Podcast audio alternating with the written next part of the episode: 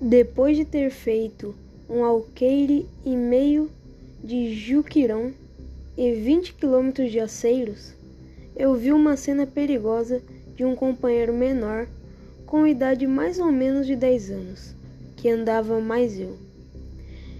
Em uma sexta-feira, ele tomou uma bota emprestada para ir ao trabalho, pois não queria comprar uma por preço de 20 reais. Tinha medo de ficar devendo e não poder mais ir embora. Depois disseram que ele tinha roubado a bota. Então o gato fagaió levou ele para o mesmo barracão abandonado que ficamos quando chegamos na fazenda Flor da Mata e bateram nele de facão. Depois pegaram uma arma de calibre 38, apontaram para ele e mandaram ele correr sem olhar para trás. E ele correu, entrou na mata e eu não vi mais.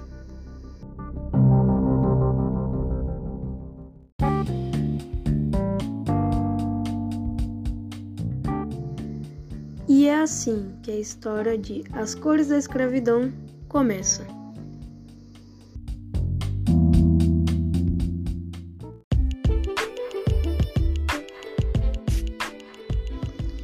Oi, eu sou o Guilherme e hoje eu tô aqui para falar um pouquinho sobre o livro As Cores da Escravidão.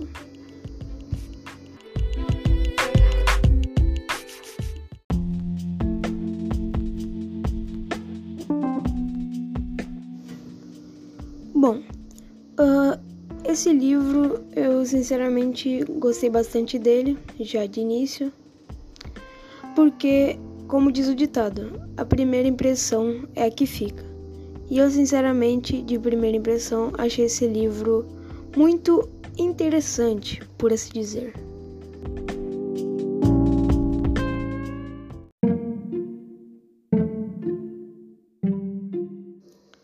Além do início, que eu acabei achando bem interessante, eu gostei muito do fato de que esse livro trata de uma história verídica, que é não necessariamente a história do menino, que já, já mais pra frente eu irei contar, mas sim da escravidão.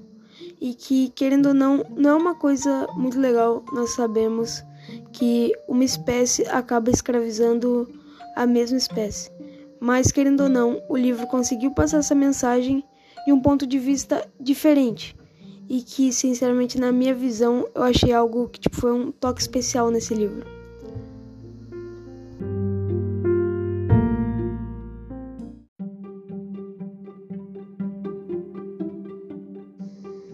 Agora falando um pouco sobre a história, ela se passa pela perspectiva desse mesmo menino que eu citei um pouco antes, chamado Tonho, que por sinal é o garoto de 10 anos, e aí tem toda a ligação do início do podcast, naquele trecho que eu acabei lendo, que é inspirado pelas histórias de sua avó, junto com seu amigo João, que seguem um recrutador de trabalhadores, ou mais conhecido na história como Gato.